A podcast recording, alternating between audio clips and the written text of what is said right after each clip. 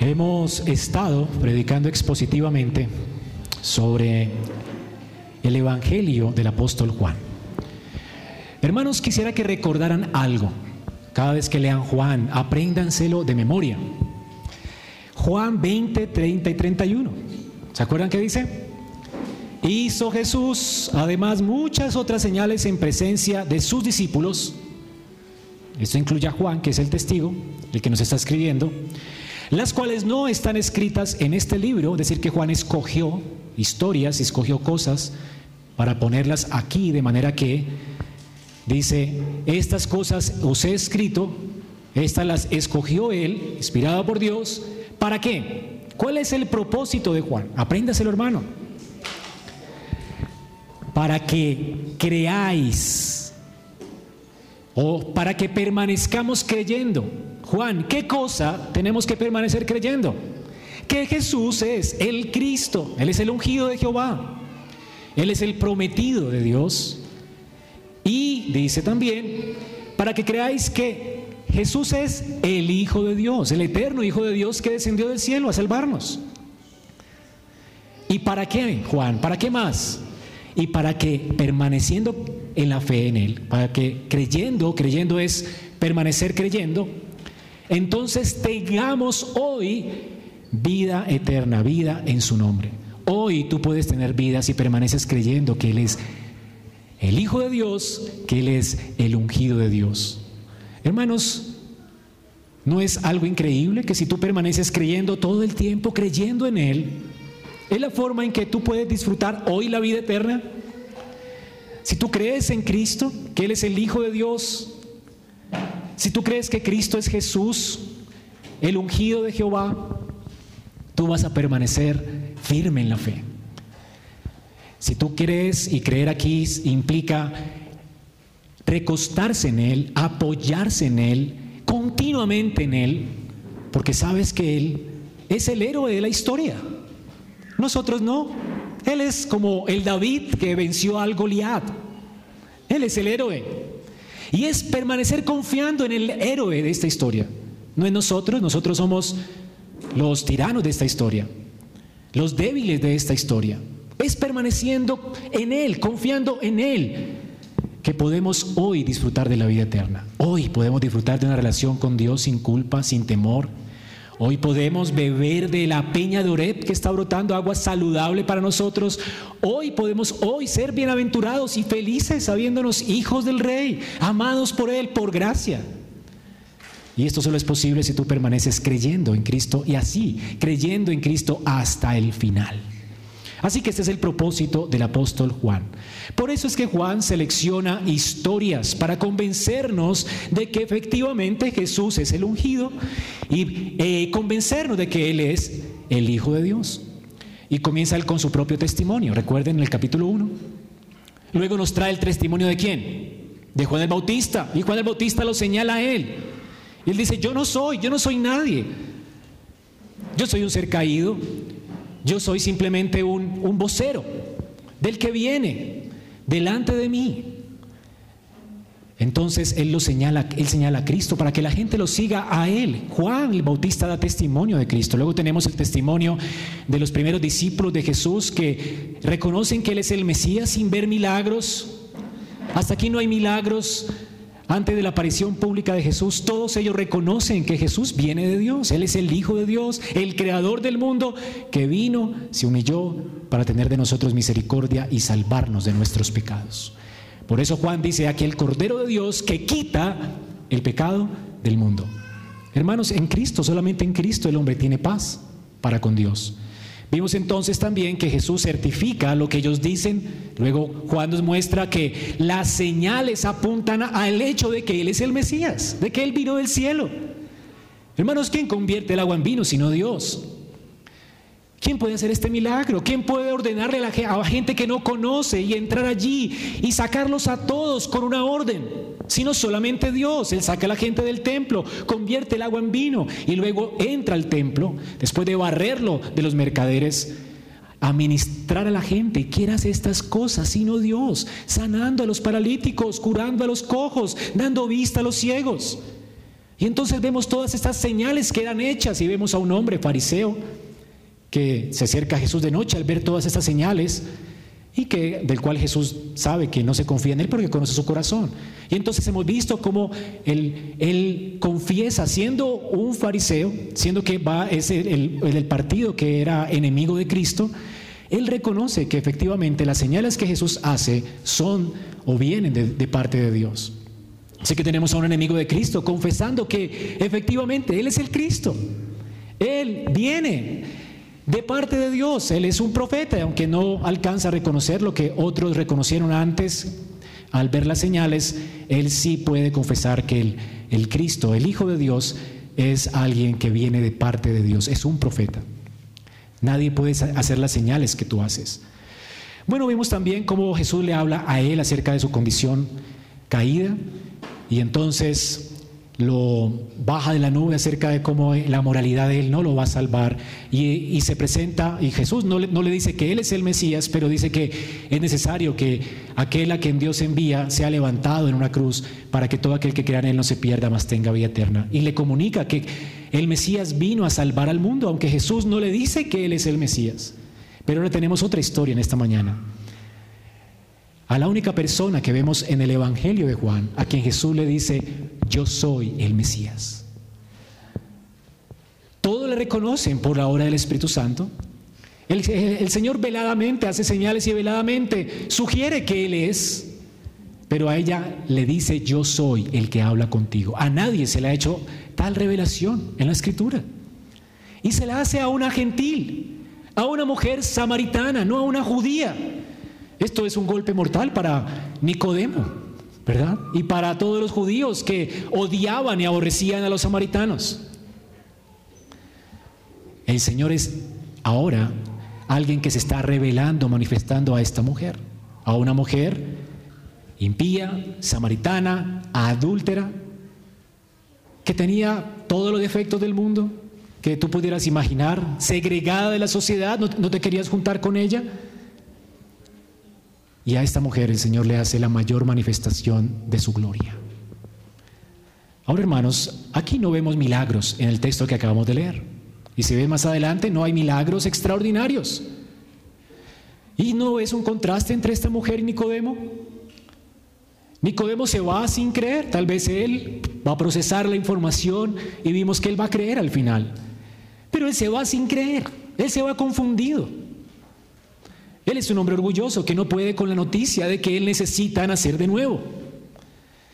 Pero él se ha convencido de que Jesús viene de Dios por las señales. Sin embargo, vemos a esta mujer siendo salvada por Cristo y ella no ve ninguna señal.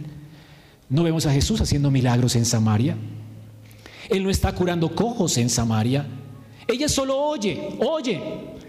Y entonces Regresamos al capítulo número 3, capítulo 3, versículo 35, dice, el Padre ama al Hijo y todas las cosas ha entregado en su mano. Siempre que va a abrir una historia, Juan, él nos advierte de qué va a hablar. ¿Se acuerdan? El Señor conocía el corazón de ellos y no se fiaba de su fe. Y luego nos habla de Nicodemo, que tenía una fe falsa. ¿Ok? Ahora el Señor nos dice que el Padre ama al Hijo y todas las cosas las ha entregado en su mano. El Señor tiene en su poder la vida y la muerte. Él puede salvar al quien Él quiera. Él tiene el poder. Y tiene el poder de salvar al peor de los pecadores.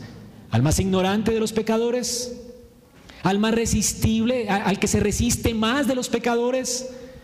Aquí tenemos a esta mujer resistente a la gracia, que no quiere la gracia, que detesta la gracia, que no quiere tomarse esta agua y que se burla de él. Y así todo, el Señor la salva y le da vida, porque Él tiene el poder de la vida y la muerte. Ninguno de nosotros le ha quedado grande a Cristo. Todos éramos blasfemos. ¿Quién le queda grande al Señor? No hay pecador tan aborrecible que, no le, que le quede grande al Señor. El Señor salva, hermanos, hasta el más terrible de los pecadores.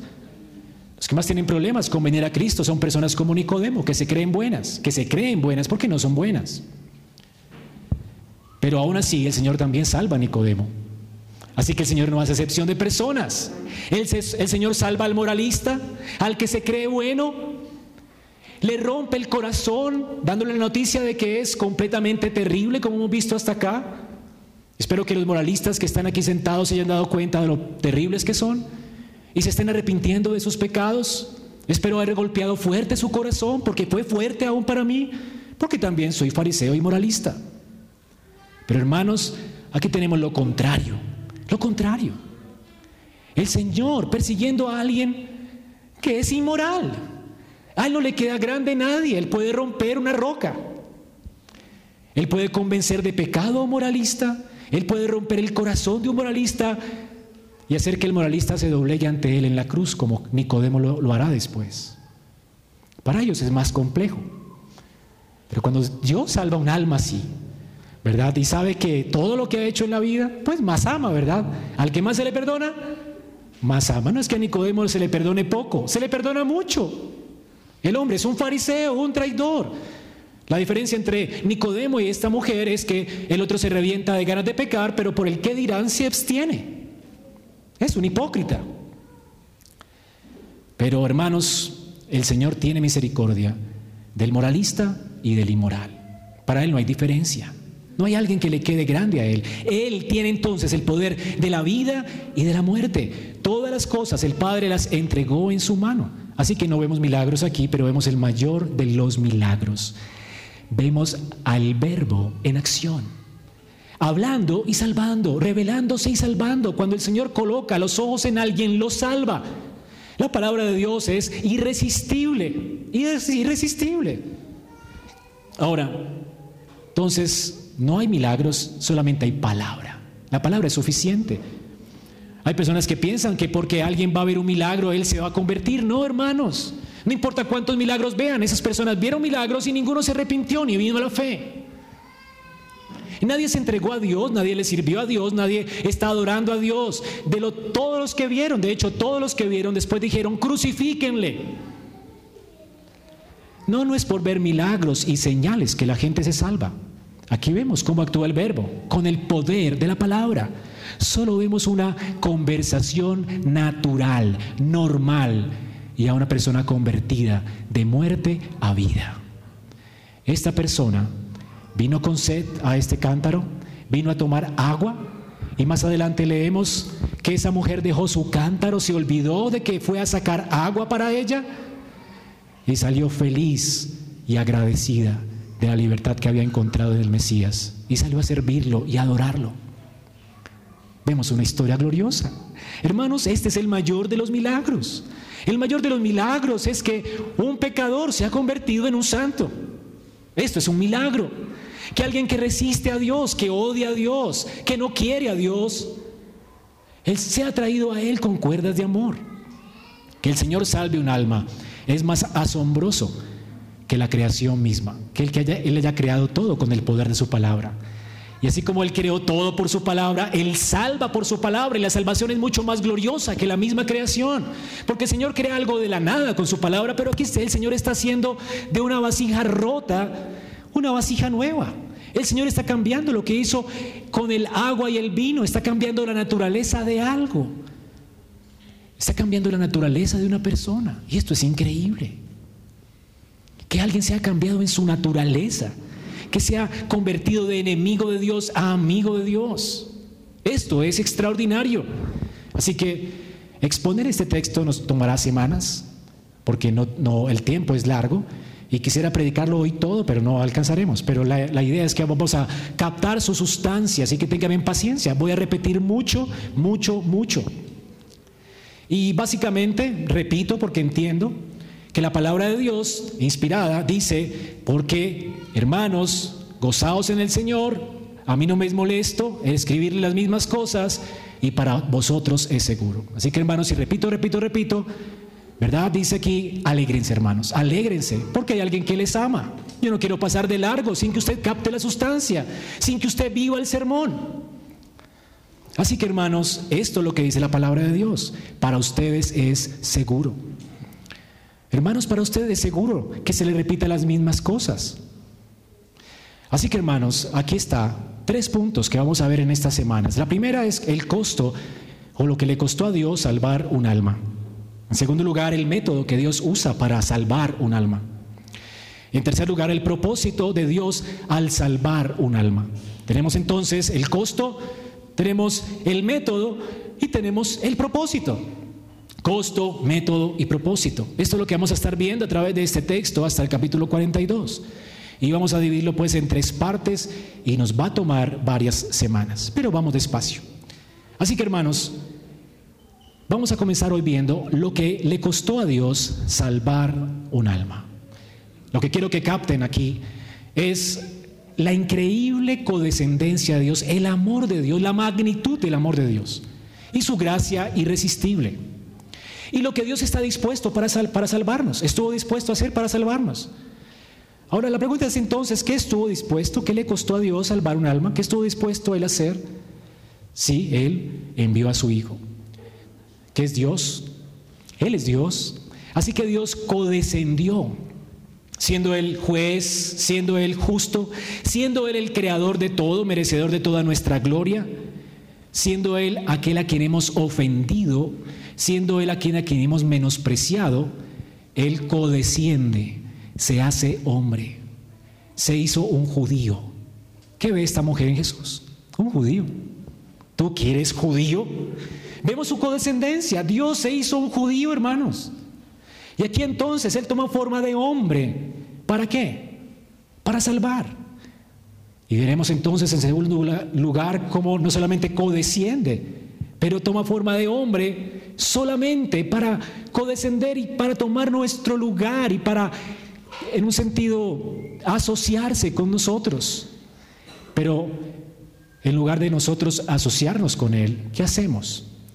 En su humillación, en su codescendencia, Él sufre humillación y desprecio. ¿Qué está dispuesto a hacer Él? Codescender, sufrir menos de parte de nuestra la humillación y el desprecio. Él es despreciado de los hombres, herido de Dios y abatido Tú lo has menospreciado, tú lo has humillado. Y Él estuvo dispuesto a eso, a recibir todo eso sobre Él. ¿Para qué? ¿Cuál fue su propósito? Salvar, salvar, convertirnos en, adoradores. Y ese será mi bosquejo. En primer lugar, veamos entonces que el Señor codesciende para salvar. ¿Cómo es que Él codesciende? ¿Qué es codescender? Es una palabra condescender, humillarse, ¿verdad? Cuando alguien adulto se humilla para poder asociarse con un niño y le habla como niño y, le habla palabras de niño, para que el niño lo entienda. Esto hizo Dios, se humilló. Ahora Dios tiene una alta dignidad, Él es digno y se humilla para entrar en relación con nosotros. Esto es condescendencia. Es decir, se acomoda a nosotros, toma nuestra forma humana, toma nuestra miseria humana. Él va a morir como nosotros, Él se va a enfermar como nosotros, Él va a ser tentado como nosotros, Él va a sufrir nuestras enfermedades, Él va a tener y va a tomar sobre sí nuestros dolores, Él va a sentir sed como nosotros, lo vemos aquí agotado y cansado como nosotros. Esto es codescendencia. Él condesciende. Toma nuestro lugar para sentir como nosotros. Esto es empatía.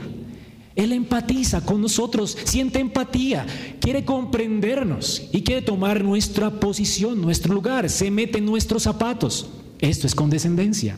Ahora, noten la condescendencia de Cristo. Dice que salió de Judea y se fue otra vez a Galilea y era necesario pasar por Samaria. Vino pues a la ciudad de Samaria llamada Sicar junto a la heredad de que Jacob dio a su hijo José y estaba allí el pozo de Jacob. Entonces Jesús, ¿qué hizo? Cansado del camino, se sentó así junto al pozo. Eso es codescendencia. El Señor está cansado, exhausto. ¿Cómo era? Dice, era como la hora sexta, era el mediodía, habían caminado toda la mañana. Y aquí está Él junto al pozo, exhausto, con sed, cansado, agotado. Y piense en esto. Él se había dado cuenta de la noticia en otro texto del Evangelio, creo que es Marcos o Lucas, nos cuenta de que él se había dado cuenta de la noticia de que había sido apresado Juan el Bautista. Cuando también le cuentan de la noticia de que los fariseos ya se han encendido en ira contra él porque ahora el peligro es él. Juan el Bautista había estado predicándole a los fariseos y al pueblo, llamándolos al arrepentimiento. Los impíos obviamente le, aborrecían. La gente no quiere que un ministro le hable acerca de su maldad y acerca de que se arrepienta. Ellos huyen de esto. No solamente huyen, sino que se cargan contra la persona y no la pueden resistir. Y esto hizo el pueblo de Israel. Y específicamente Herodes, a quien le molestaba que todo el tiempo Juan le estuviera diciendo, no te es lícito tener la mujer de tu hermano. Eres un adúltero, arrepiéntete, arrepiéntete. Y lo tenía cansado, así que luego después lo decapita. Juan está en la cárcel. Hay persecución siempre. Hay dos simientes, la simiente de la mujer y la simiente de la serpiente. La simiente de la serpiente no está contenta solamente con huir de Dios, pero persigue a la iglesia y odia a la iglesia. Y este era el odio que sentían hacia Jesús también los eh, fariseos. Así que Jesús no eh, quiere generar más tensión en su ministerio y se aleja, no porque él, sienta temor del hombre, él sabe que él va a ir a la cruz, solo porque no es el tiempo. Una y otra vez Juan dice, no es mi hora, no es mi hora. ¿Recuerdan cuando convirtió el agua en vino? ¿Recuerdan que les expliqué muchas veces que aparece la palabra, no es mi tiempo, no es mi hora? Bueno, el Señor es libre de hacer lo que quiere y Él no está determinado por las circunstancias. Aquí entonces, cuando dice le era necesario pasar por Samaria, no quiere decir que le era necesario porque geográficamente Samaria estaba en el camino hacia Galilea. No es por esto, el Señor geográficamente no está limitado. Es porque Él codesciende. Esa es la idea aquí que se comunica. Y le era necesario porque era la voluntad del Padre que Él en este momento todavía no entregara su vida. Él no quería caer en manos de los fariseos para que lo crucificaran, porque esto iba a pasar. Así que Él se va porque entiende que aún no es su tiempo. La agenda de, Cristo está determinada por la voluntad del Padre, no por las circunstancias, no por el temor a los hombres. Él no teme a los hombres y Él no, no se deja milanar por las circunstancias, hermanos. Él es Dios hecho hombre. Ahora, hermanos, piensen en esto. Jesús no estaba presionado por las circunstancias, de hecho muchas veces querían apedrearlo en Galilea, quisieron apedrearlo y él salió en medio de la multitud y nadie sabe cómo, pero no pudieron hacerlo. Él mismo dijo, nadie me quita la vida, sino que yo la pongo, así que él no está asustado ni está huyendo por temor a los hombres. Él está cumpliendo con la agenda del Padre. El Padre le tenía agendada una cita con una mujer en Samaria, por eso le era necesario pasar por Samaria. Allí está, en la agenda del Padre. Hay una cita con una mujer que predestiné, que escogí desde antes de la fundación del mundo. Una oveja perdida, tienes que ir por ella. Y el Señor viene a obedecer la agenda del Padre. Él viene a darle vida a esta mujer. Esta mujer no se va a poder resistir. ¿Ven la diferencia entre nuestro evangelismo y el evangelismo de Jesús? Cuando quiere salvar, salva. Él va a salvarla. Él va a su rescate. Él tampoco está limitado por la geografía. Recuerden que todo el mundo recogió sus barcas, se fue al otro lado del río, Jesús se quedó. ¿Y qué hizo Jesús para alcanzarlos a ellos en medio de una tormenta? Caminar por las aguas. Él no está limitado por la geografía. Él podía desaparecer de Judea y aparecer en Galilea. Pero Él codesciende. Él se pone en nuestras limitaciones. Y quiere cansarse con nosotros, quiere trabajar con nosotros. Él es Dios. Él no está limitado por las circunstancias, ni está limitado por la geografía. Él va y se cansa con los discípulos, toma nuestro lugar, se agota por nosotros. Esto es lo que Él hizo por nosotros. Así que Él va allí para salvarnos. Él toma nuestro lugar para salvarnos. Él camina caminó sobre esta tierra para salvarnos. Tomó nuestras limitaciones para salvarnos. Y llega la hora indicada, al mediodía. Esa era la cita agendada por el Padre. Al mediodía una mujer en el pozo estará allí.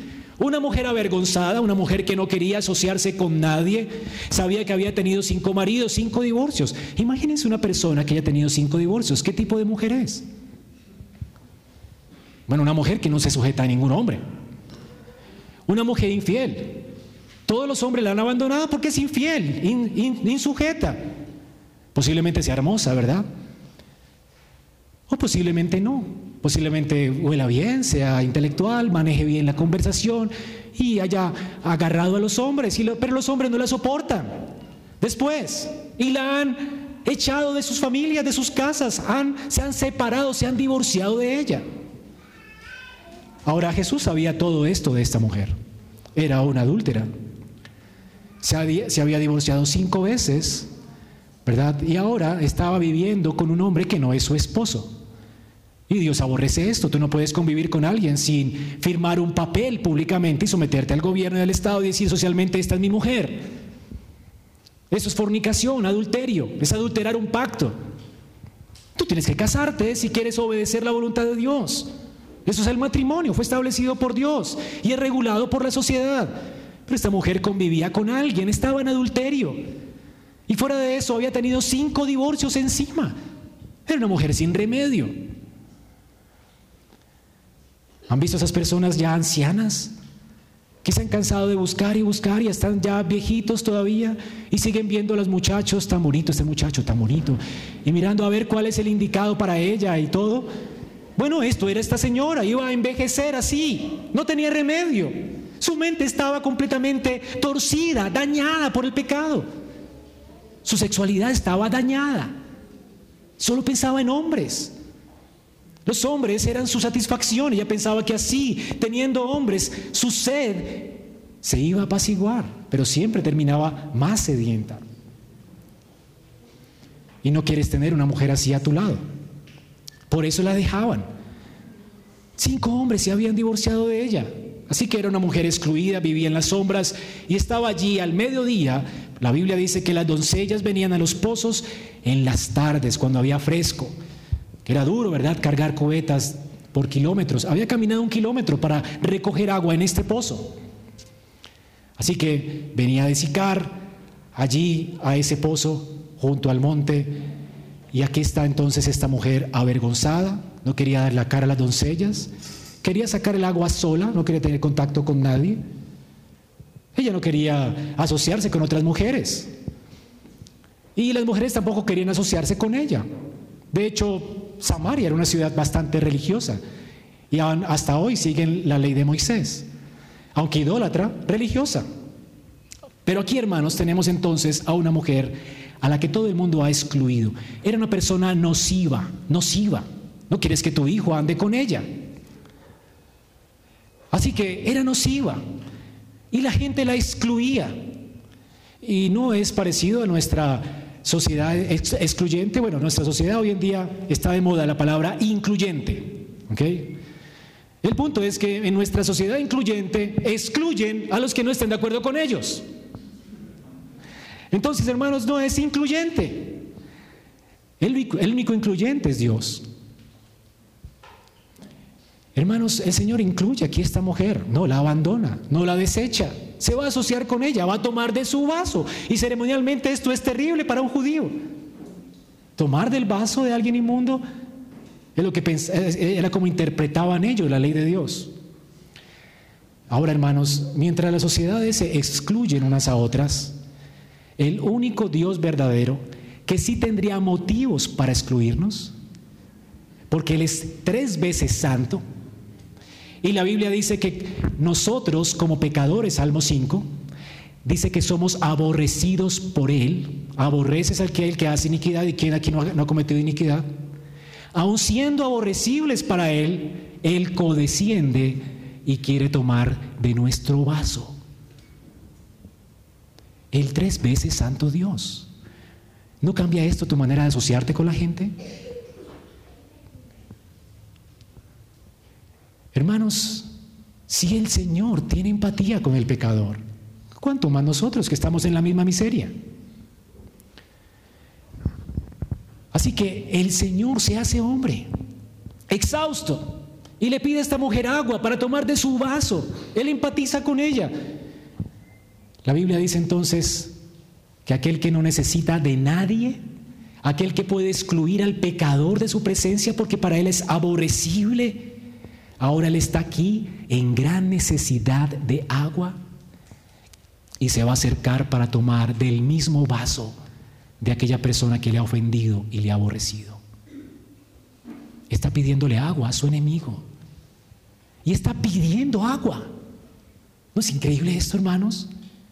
Que Él se haga sediento por ti para venir a buscarte. Que Él se haya hecho pobre para enriquecerte. Dame de beber. Él no tenía un vaso, él iba a tomar de su vaso. Y quisiera darles, hermanos, algo de contexto. Dios, obviamente, había demandado de su pueblo lavarse con agua antes de venir a Él. El pueblo de Israel tenía que entender que no podían acercarse a Dios con esa culpa que tenían en su pecado sin limpieza. Ellos necesitaban estar limpios, ceremonialmente puros para acercarse a Él. Y Dios había enseñado a los judíos la necesidad de que ellos fueran limpios para asociarse y entrar en comunión con Dios. Un pecador no podía acercarse a Dios sin limpieza. Si iba sin ser ceremonialmente limpio, Dios te mataba, te excluía. Dios no acepta al pecador que viene a Él sin limpieza. Tienes que venir limpio. Ahora, el agua física no limpiaba. Y esto incluía que Dios hizo la promesa de que un día venía un Salvador a tomar nuestro lugar y hacernos por su sangre y por su vida limpios, al obedecer por nosotros y al morir por nosotros. Todas esas ideas ceremoniales estaban apuntando a la realidad espiritual, que es Cristo. ¿Entienden? Así que ¿quiénes eran los judíos? ¿Personas limpias? No, aceptadas por gracia. Ahora, esta persona, Dios, quien era el ofendido por los pecados de los hombres, había hecho estas leyes ceremoniales para indicar a los hombres que Él está dispuesto a asociarse con ellos y que Él está dispuesto a venir a tomar su culpa y su pecado y su miseria y tomar su lugar en una cruz para que, para que pudieran asociarse con Él. El Señor está dispuesto a asociarse con Israel. Ahora el Señor conoce también a la mujer samaritana. Él, él sabía ya de antemano, antes de la agenda, quién era ella, de dónde venía, su trasfondo familiar, porque Él es Dios. ¿Recuerdan que Él conoce el corazón de los hombres? ¿Cómo es que le puede decir cinco maridos has tenido? No, porque Él es profeta, porque Él es Dios. Solo Dios sabe esto. El Señor conoce los pensamientos de esta mujer las cosas abominables que tiene en su mente, en su cabeza. Él puede eh, esculcar su corazón y ve que solamente hay corrupción allí, lepra. Esto es todo lo que esta mujer es. Esta mujer ha ofendido continuamente a Dios con su vida y con su adoración. Era una mujer también idólatra.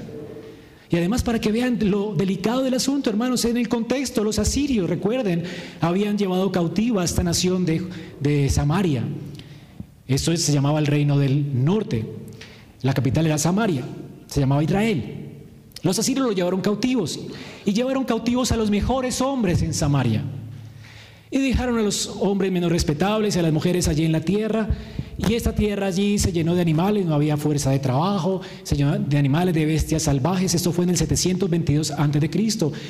Los babilonios y los asirios entonces vinieron a habitar a esta tierra. Y se dieron cuenta que habían animales fieros, ¿verdad? Que esa, tierra necesitaba limpieza. Y se dieron cuenta que estas personas religiosas de allí, era gente muy religiosa, adoraban un Dios que se llamaba Yahweh. Y que Yahweh los mantuvo protegidos de estas bestias salvajes. Y que las bestias, ellos entendieron, interpretaron que eran causa de la sentencia de Dios sobre ellos. Así que ellos se casaron con las mujeres que estaban allí, libres, judías, se mezclaron entre ellos. Hicieron que el rey llamara a un sacerdote que les prestara un sacerdote judío para que pudieran ellos adorar allí y sacar todas esas bestias, que Dios no estuviera enojado con ellos. Ellos querían comenzar a hacer sacrificios. El punto es que Dios no mandó hacer sacrificios en ese lugar, sino en otro monte, que es en Jerusalén. Así que ellos levantan un templo en contra de la voluntad de Dios comienzan a hacer sacrificios en contra de la voluntad de Dios, contratan a un sacerdote en contra de la voluntad de Dios y comienzan un culto pagano porque está en contra de la voluntad de Dios. Cada vez que haces un culto según tu voluntad es algo que Dios aborrece.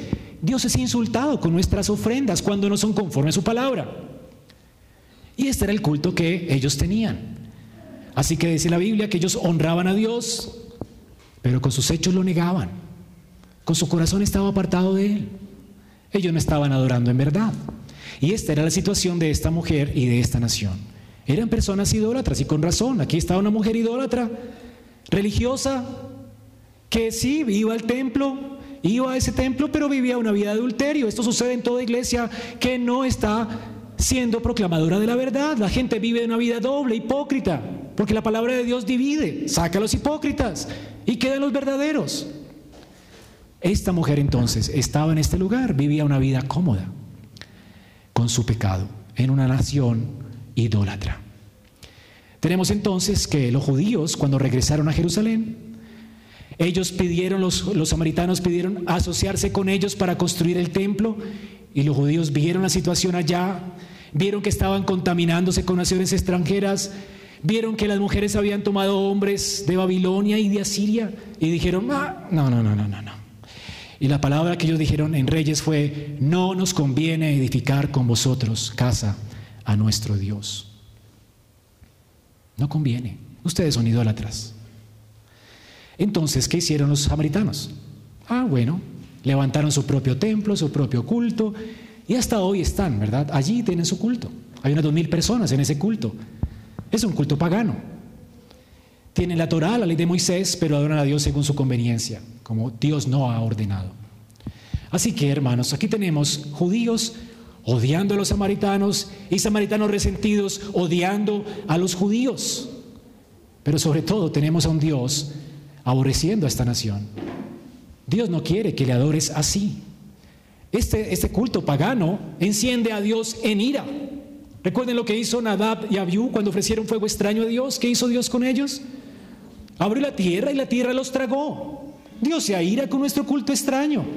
Así que está Dios hecho hombre en una nación que le adora de una manera equivocada, a quien Él debería consumir, a quien Él debería simplemente desaparecer. Viendo a una mujer con un estilo de vida condenable, con una adoración idólatra, una mujer que merece su indignación y sin embargo el Señor está allí ofreciéndole agua, ofreciéndole su misericordia. El Señor viene ese tipo de personas y todos éramos así, hermanos. ¿No es gracia esto, hermano? Los judíos, entonces, en Israel, en un sentido, habían tomado, hijo, ojo con esto, habían tomado el lugar de Dios. Se habían convertido en los jueces de los samaritanos. Cuando leían la ley de la purificación, ellos entendían que ellos eran puros, no que ellos tenían que purificarse para acercarse con Dios, sino que por las reyes y los rituales y el templo ellos eran puros y los demás inmundos.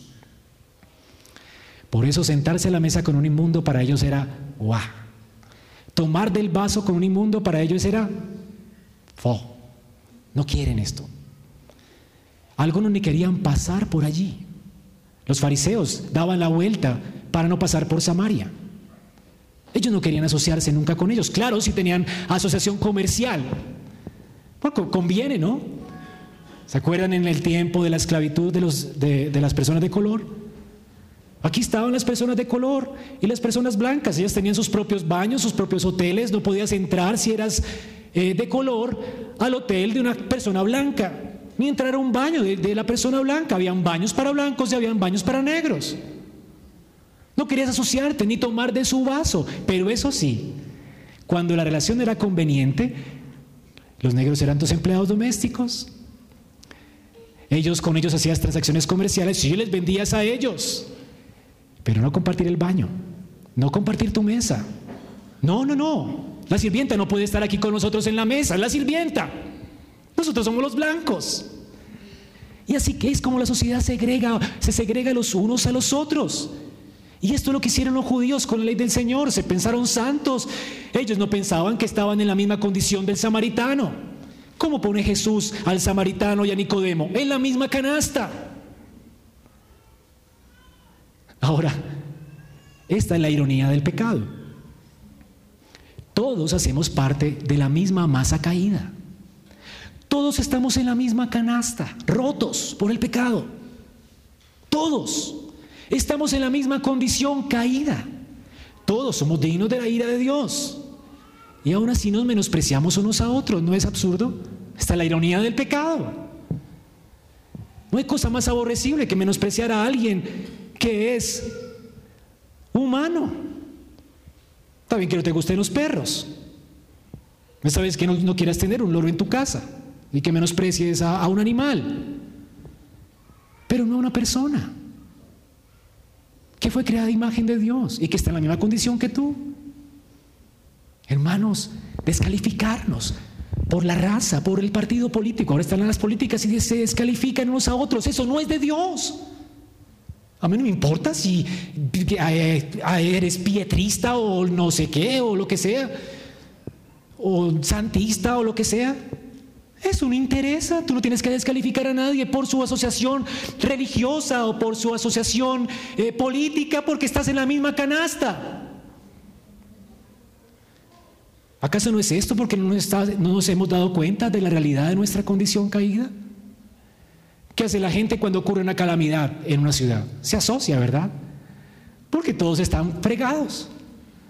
Así que se asocian unos, el balde, no vieses en México en el terremoto, se asocian porque hay una calamidad, nos afligió a todos, nos cayó la roya a todos. Y así todos claman, todos se juntan, todos se unen. ¿Sabes por qué la gente piensa que no se debe asociar, que no se debe recibir, que se debe menospreciar? Porque no se dan cuenta cuán pecadores son. Y cuán aborrecible es su vida delante de Dios. Hermanos, estamos en la misma condición que cualquier persona. No es justo que menosprecies a alguien, porque es persona, es persona.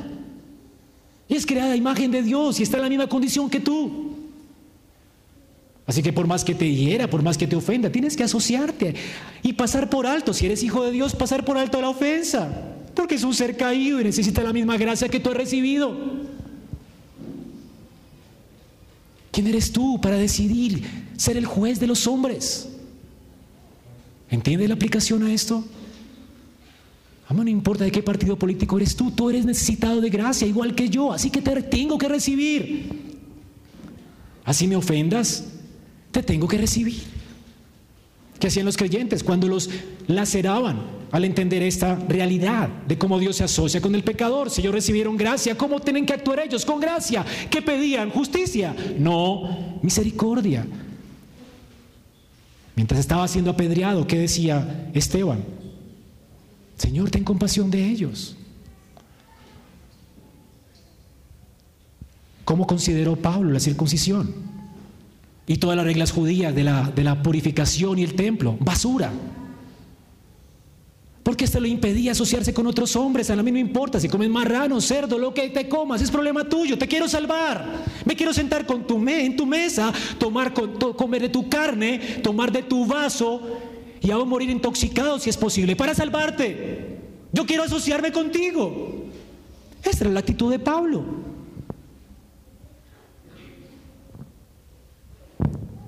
¿Cuántos de nosotros hemos segregado a otros? El Señor no nos ha segregado, hermanos. Él nos ha recibido. Él vino a tomar nuestro lugar. Esto es codescendencia. ¿Entendieron qué es codescendencia? ¿Y cómo se aplica esto a nuestras relaciones? ¿No es increíble que Dios haya codescendido con nosotros de esa manera? Hermanos, esta doctrina debería llenar nuestro corazón de gratitud a Dios, de alegría, de gozo. Porque el que es Dios, el que es tres veces santo, estuvo dispuesto a asociarse, a humillarse con sus enemigos, con gente que no es santa. Y lo mejor es que Él no se va a contaminar de, de ellos. Él los va a sanar a ellos. El poder de Dios no, no, se puede contaminar con nada. Él toca al leproso y el leproso queda sano. Él toma, va a tomar del agua, bueno, no tomó, pero si tomara el agua de esta mujer, Él no se va a contaminar, Él la va a salvar, Él la va a hacer pura y santa por su sangre. Él va a tomar su lugar. Y miren, hermanos, Él entonces codescendió y además de eso fue humillado. Miren la humillación que Él, que aquí tiene. Eh, la mujer le dice, él, dice, tengo sed, dame agua. Y ya ven el contexto, para que entendamos la recriminación de la mujer. Usted es un judío. Le voy a leer una versión que capta mejor la esencia del pasaje. Usted es un judío y yo soy una mujer samaritana. ¿Usted por qué me pide beber agua? Esa es la actitud de ella. ¿Ok? Los que entienden griego, como Calvino, dicen que todo el tiempo esta mujer que estaba menospreciándolo a él. Ella se sentía con ventaja. Ahora, esta mujer no le ofrece agua, nunca le ofrece agua. De hecho, nunca sacia su sed. Ella se va y Jesús no toma agua en esta escena. Ella no le quiere dar agua, ese es el problema. Ella odia a este hombre. Tú, judío, el corazón de esta mujer tiene amargura. Así que lo que dice aquí ella, según los exégetas de la Biblia, según Juan Calvino, es un reproche. Un reproche. Es una mujer amargada. Lo está regañando a él. Y en parte esa es la manera en que nuestra naturaleza caída reacciona. ¿Qué pasa si alguien no está de acuerdo contigo en algo? Tú te ofendes, te indignas y no le quieres hablar más. Lo segregas, ¿verdad? Ahora, si te han segregado a ti, ¿cómo te sientes tú cuando estás segregado? Ofendido. ¿Y qué haces? Segregar.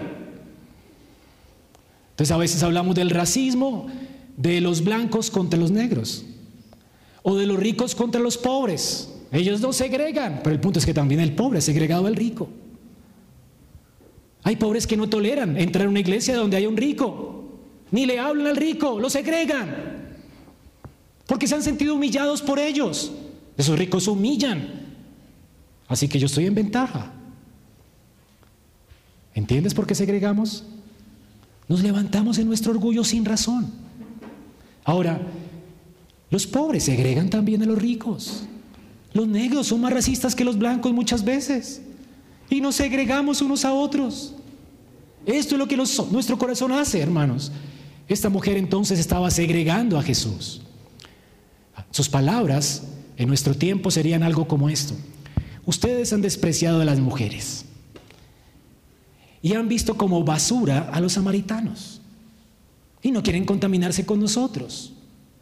Tú tampoco tienes un vaso, ¿te vas a contaminar conmigo? Es decir, hermanos, lo que está diciendo esta mujer es, tú vas a tener que pedirme perdón para este vaso de agua. ¿Entiendes? Cuando tu enemigo te ha humillado y viene a ti a pedir un favor, tú le recuerdas lo que ha hecho. Ahora estás en ventaja porque Él necesita de ti. Ahora le está diciendo a Jesús, tú necesitas ahora de mí. ¿Recuerdas cómo nos han segregado? Tienes que humillarte para que yo te dé agua de mi pozo. ¿Entiendes? De hecho, no tienes ni con qué sacarla. Ahora yo estoy en ventaja. Tú me necesitas. Humíllate, humíllate. Y queremos ver a nuestro enemigo humillado. Esto es una dulce venganza. Ahora, ella se siente entonces en una posición de ventaja y humilla a Jesús. Si pudiéramos ver entonces la ecuación completa y quién es Jesús, ¿quién está en desventaja aquí? ¿No te recuerda esto algo? ¿Tu vida antes de venir a Jesús? No hay gente que habla y perdona a Dios. Tienes que pedirle perdón a Dios. Es que Dios me ha hecho miserable, me quitó a mis hijos, no sé, y, le echa la culpa a Dios de sus desventuras. Como si Dios tuviera la culpa. Entonces, hay terapistas que dicen tienes que perdonar a Dios. ¿Perdonar a Dios? Tú estás en desventaja. Tú nunca tendrás la ventaja con Dios. Dios es un Dios justo y tendría que condenarte. Y si te ha, te ha habido un poquito bien en la vida, si has tenido con qué hoy calmar tu hambre y solamente has tenido eh, hambre, no sé, un día, eso es gracia, porque tú no la mereces. Quien tiene la ventaja sobre nosotros es Dios. Es por eso que Jesús voltea la torta. Yo no necesito de ti. Y entonces, ¿qué le dice Dios? Le cambia la conversación y ya no le pide agua. ¿Ok? Y dice, si conocieras el don de Dios y quién es el que te dice, dame de beber, tú le pedirías y él te daría agua viva. El Señor no le pide perdón, el Señor no espera que ella lo perdone a él. De hecho, el Señor sabe que los judíos han insultado a estos samaritanos. Él sabe el resentimiento y la amargura que hay en el corazón de esta mujer. Pero el Señor no, no, no se excusa, no dice, sí, er, sí, yo soy judío, perdone a los judíos, pues que yo soy el Mesías, eh, no, no queríamos ofenderte. No, no se excusa. ¿Saben por qué no se excusa? Porque él, va él vino a asociarse con el judío. Y el judío por hacer esto merece condenación de Dios y él va a ser condenado por ellos. Así que no tenía problema. Él calla, acepta la recriminación de ella y se humilla. Él vino a humillarse para salvarnos. Él acepta todas tus injurias, no importa cuánto lo has injuriado a Él. Hoy puedes arrepentirte, porque Él está extendiendo a una mujer que le injuria su misericordia. ¿Has injuriado acaso a Dios? ¿Le has echado la culpa a Él cuando tú mereces su indignación y su ira a causa de tu pecado? Hoy mismo El Señor te está cambiando la torta. Él dice, no me importa, yo vino a sufrir por tus injurias. Voy a ir a la cruz y voy a morir de sed si es posible, aunque no me des de beber. Moriré de sed para saciar la tuya. Él te está extendiendo su brazo de favor. Él te está esperando. ¿Crees que Dios tiene la culpa por tus circunstancias? ¿Crees que tienes que, no sé, perdonar a Dios? No, es Dios quien te tiene que perdonar. Y Él, te está, él está extendiéndole a ella su don y Él dice, si supieras quién soy. Y el don, y, es como una explicación, no, yo soy el don de Dios. Tú le pedirías y Él te daría agua. Ahora Él dice, tú eres la que me necesitas a mí. El Señor va a morir de sed para saciarla de ella. Él va a tomar su afrenta, va a ser humillado por ella. No le importa nuestra humillación. Él viene a salvarte. Él está dispuesto a salvarte. Él está extendiendo su brazo de misericordia. Ahora, ¿cómo lo puedes tener? Él dice, si supieras el don, es un don. Y lo pidieras, lo tendrías. No tienes que hacer nada para tenerlo. Solo tienes que pedirlo. El Señor se ofrece a sí mismo, a Él, como el don del cielo para ella, por gracia. No importa si eres un fariseo, si eres el peor de los pecadores, Él se ofrece a ella. Él se ofrece a personas como tú y como yo, idólatras y morales. Personas que piensan mal de Dios, que le echan la culpa a Dios, que piensan sandeces en su corazón y en su alma, que tienen dañado su mente. Él perdona a gente así Él extiende su misericordia. Él está diciendo, no me importa tu pecado. Aquí está el don de Dios. ¿Me quieres? Yo soy el agua de vida. Voy a quitar tu culpa. No tendrás que venir aquí a este pozo con vergüenza. Podrás venir con la doncella. Te haré una doncella. Cubriré tu vergüenza. Porque yo soy tu justicia. Yo soy tu paz. No tendrás que conseguir más hombres ni tener más maridos. Te contentarás conmigo. Yo soy tu todo. Me ofrezco a ti. Yo soy tu Dios. A quien has ofendido con tus pecados. A quien has ofendido con tu idolatría. Yo vine a morir por tus pecados. A morir de sed para saciar la tuya. Así que el Señor se ofrece a ella. Esto es codescendencia y esto es humillación. Esto es humillante, hermanos. El Señor toma tu, afrenta sobre Él y se humilla para salvarte. El Señor también, en tercer lugar, sufrió el desprecio para salvarnos. No solamente fue humillado, fue despreciado. Imagínate, se está ofreciendo a Él mismo y la mujer se burla de Él. Los mejores exégetas dicen que la respuesta de la mujer es más terrible que la primera. Señor, Usted no tiene ni una soga ni un balde para sacar agua. Seguramente entendió literalmente la, cosa. Como este va a acabar más profundo, me va a dar agua más limpia, quién sabe qué va a hacer. Pero le dijo ella, ese pozo es profundo. Usted no tiene cómo hacer eso. ¿De dónde va a sacar agua viva? Ella entendió esto como aguas corrientes, agua viva, no imposada. Además, ¿Se cree usted superior a mi antepasado Jacob? ¿A mi antepasado Jacob?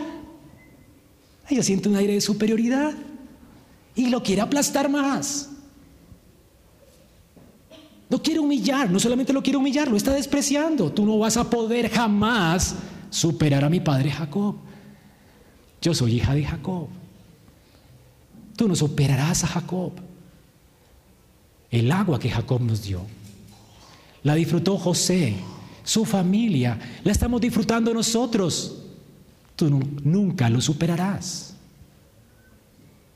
¿No es humillante esto? Tú jamás me podrás hacer un favor a mí. Tú dependes de mí. Eso es aplastante. Lo mató, lo menospreció. Esto es lo que hicieron nuestros pecados. Esta mujer sigue resistiendo, ella no quiere ser salvable. Ella no quiere salvarse, ella no quiere el agua. Ella ni entiende su ofrecimiento y lo resiste, se burla. Más adelante dice, ¿cómo puedes cumplir esto que estás diciendo? Y el Señor responde, ¿qué le responde el Señor? Ah, perdí el tiempo con esa señora. Ella no me entiende, no, no, me quiere. No, Él nunca desiste, hermanos, nunca desiste.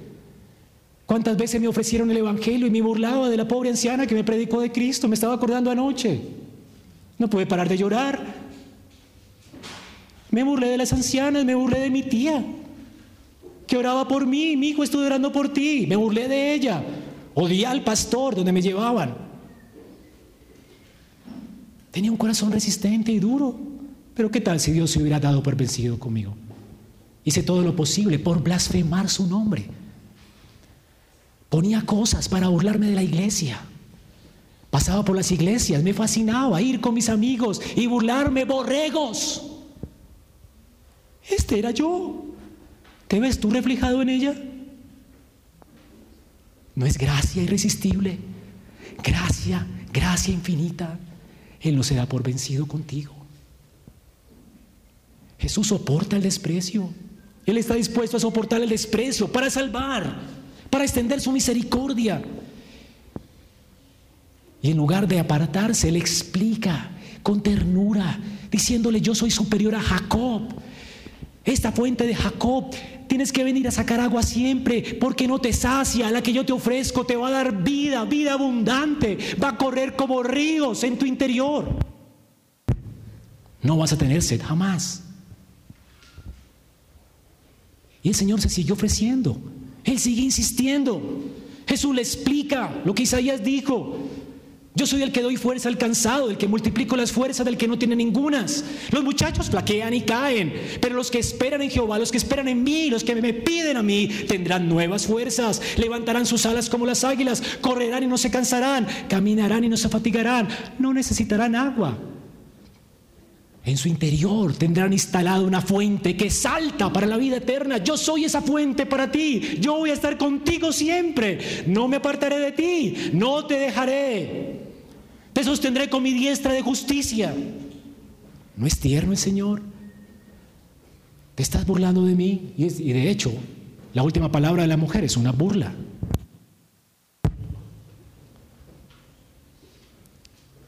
Por favor, Señor sería esta la burla. Dame esa agua.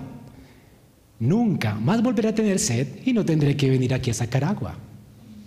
Como que, pobre tonto, estás ofreciendo lo que no puedes dar. Déjame con mi religión tranquilo. Yo quiero mi religión. A mí me dejas con mi virgen. Yo quiero mi penca de sábila. ¿Has visto respuestas como estas? Bueno, mi mamá era así, pero la gracia de Dios es irresistible. Mi familia era así. Y allí está mi familia humillada, hermanos. Cada diciembre los estorbaba. Les decía, no va a ser un feliz año para ustedes. Va a ser el año más desafortunado para ustedes. No les puedo desear un feliz año. La ira de Dios está cada día sobre sus vidas. Van a perecer en sus pecados. Arrepiéntanse. Quiero que disfruten de esta gracia que yo tengo. Y me aborrecían. No importa cuánto te burles. No importa cuánto me odies. Siempre te diré la verdad cada vez que vengas aquí. Porque te amo. No encontrarás un amor como el de Cristo. Yo no he encontrado un amor como el de Él. Así que no tengo otra opción que amarte. Esta es la escritura. Este es el Evangelio. Más adelante, Juan nos va a decir que a la hora, a la misma hora, en Juan 19, 14, Jesús está siendo entregado. Y de hecho es el único evangelio donde Jesús dice, tengo sed. Juan repite la misma hora, en el día del pozo y el día en que Jesús fue entregado. Y nos dice la hora, el único texto que dice la hora. ¿Y por qué nos dice la hora? Porque todo el desprecio de ella lo cargó Él en la cruz.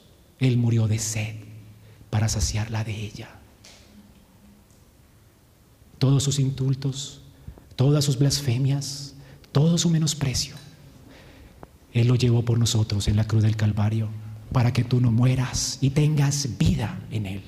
Esto es gracia irresistible. Medita en esto, hermano.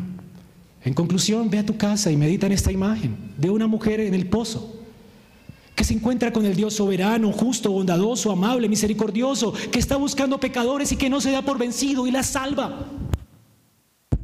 Considera a esta mujer y considera a Jesús, su codescendencia, como fue humillado por nosotros, despreciado por nosotros, balón de dolores, escondimos de él su rostro, como todo esto lo soportó por amor a nosotros y no renunció a nosotros. Y nos atrae a él con cuerdas de amor por su gracia. No escapas, no escaparás de él. Su gracia es más fuerte que nuestra obstinación. Esto me recuerda la escena de una mujer que está varada en la mitad de un ferrocarril. Ella no puede encender su auto. Así que enciende su radio y va a echarse a perder ya. Está tranquila.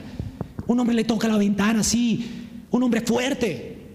Y le dice que salga, ya asegura el, el, carro y no quiere salir. Piensa que le van a hacer daño. Este hombre rompe el vidrio, se rasga su mano para sacarla del carro y ella lo aruña, lo insulta. Le dice cuántas palabras salen de su corazón, lo insulta. Él sigue abrazándola. La señora lo aruña, rasga su ropa. Él los, la saca del carro, se echa con ella a un costado y la salva. Y el tren viene y destruye su auto. Eso es lo que hacemos con el Señor.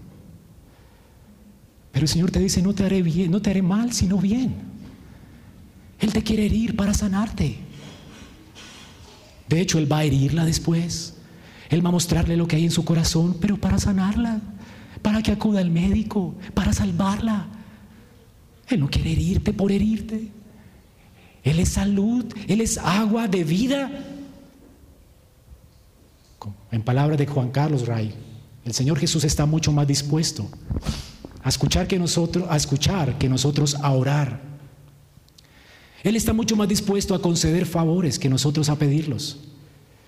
Él tiene su mano durante todo el día dispuesta para recibir a los, a los desobedientes y a los que le niegan. Él tiene pensamiento de bien, de compasión y no de mal hacia el más vil pecador, aunque ellos no piensen en Él. Él permanece a la espera para otorgar su misericordia cada vez que vengas a Él por su gracia. Así se hace el más terrible y el más indigno pecador. Si clamas a Él, Él te dará.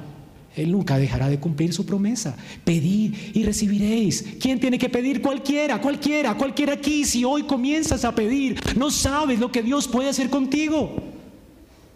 Si tú no tienes es porque no pides. Si no eres más santo es porque no pides. Si vives frustrado en tu vida es porque no pides. Si dependes de Él, de tu interior, correrán ríos de agua viva.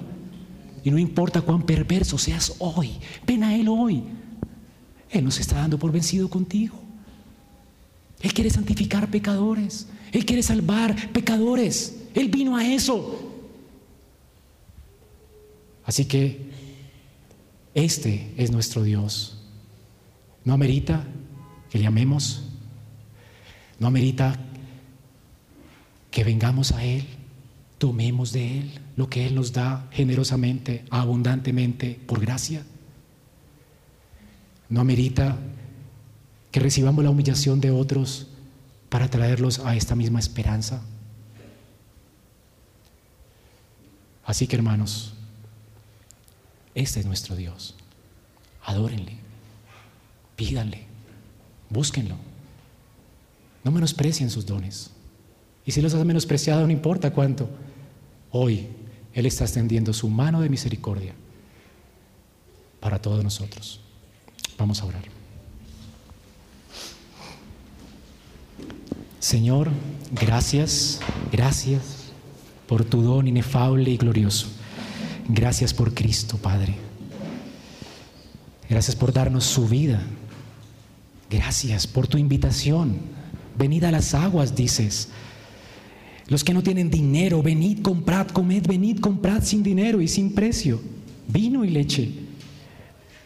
¿Por qué gastáis el dinero en lo que no es pan y vuestro trabajo en lo que no sacia? Oye a Dios atentamente y come del bien y se deleitará tu alma con grosura. Inclina tu oído a Dios y ven a Él. Oíd y vivirá tu alma y hará contigo parto eterno. Esas misericordias que son firmes a David. No tienes que morir de sed. Ven hoy, pídele. Señor, gracias porque tú no resistirás al que viene a ti. Tú darás gracia al humilde. Gracias por soportar nuestras flaquezas. nuestras humillaciones y nuestros pecados hacia ti, por soportar nuestra dureza de corazón. Gracias. Y gracias porque no te has dado por vencido y hoy nos extiende tu mano de gracia para aliviar nuestra, nuestra alma, para ofrecernos perdón y misericordia y vida. Todos aquí, ayúdanos Señor a no menospreciar a nadie, pues tú no nos menospreciaste a nosotros. Ayúdanos a amar aunque nos odien. Ayúdanos a servir al que nos maldice y a bendecirlo. Ayúdanos nunca a tomar ventaja sobre el enemigo, sino ofrecerle nuestra vida si es posible para salvarlo, como tú nos salvaste a nosotros. Hemos sido enriquecidos para enriquecer. Ayúdenos a enriquecer al mundo con la locura de la cruz. A ti la gloria en Cristo. Amén. Esperamos que este mensaje haya sido edificante para tu vida. Si deseas este y otros mensajes, visita nuestra página en internet iglesiaraa.org. Este es un recurso producido para la Iglesia Cristiana Bíblica Raha.